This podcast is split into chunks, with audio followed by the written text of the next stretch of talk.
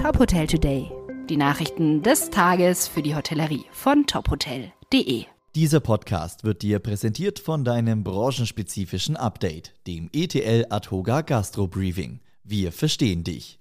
Mein Name ist Maximilian Hermannsdörfer. Nach den vielen Corona-Monaten blickt Motel One auf ein erfreuliches drittes Quartal mit steigender Auslastung und Umsatz.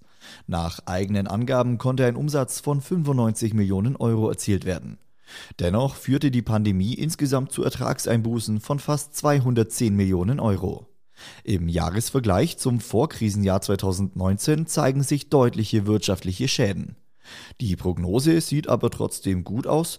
Die ersten großen Messen des Jahres, wie die IAA, hätten gezeigt, dass auch Businesskunden wieder reisen wollen. Ein großes Branchenproblem beschäftigt allerdings auch Motel One. Durch Lockdown und Kurzarbeit hätten viele Angestellte die Branche gewechselt. Durch Corona-Boni, Weiterbildungen und mehr Flexibilität will Motel One weiter ein attraktiver Arbeitgeber bleiben. Auch der französische Hotelkonzern Accor hat seine Zahlen für das dritte Quartal bekannt gegeben. Demnach sind die Einnahmen im Vergleich zum Vorjahreszeitraum um fast 80 Prozent gestiegen. Laut einer Mitteilung lag der Umsatz bei 589 Millionen Euro.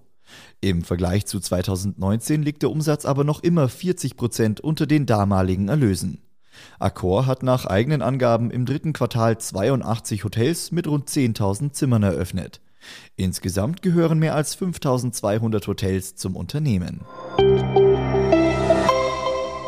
Die epidemische Lage nationaler Tragweite soll zum 25. November enden. Und das trotz massiv steigender Corona-Zahlen.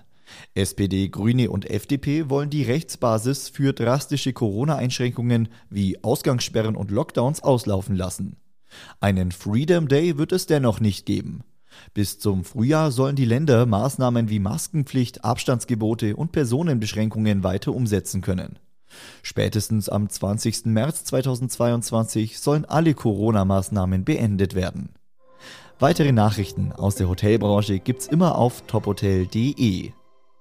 Dieser Podcast wurde dir präsentiert von deinem branchenspezifischen Update, dem ETL Atoga Gastro Briefing. Wir verstehen dich.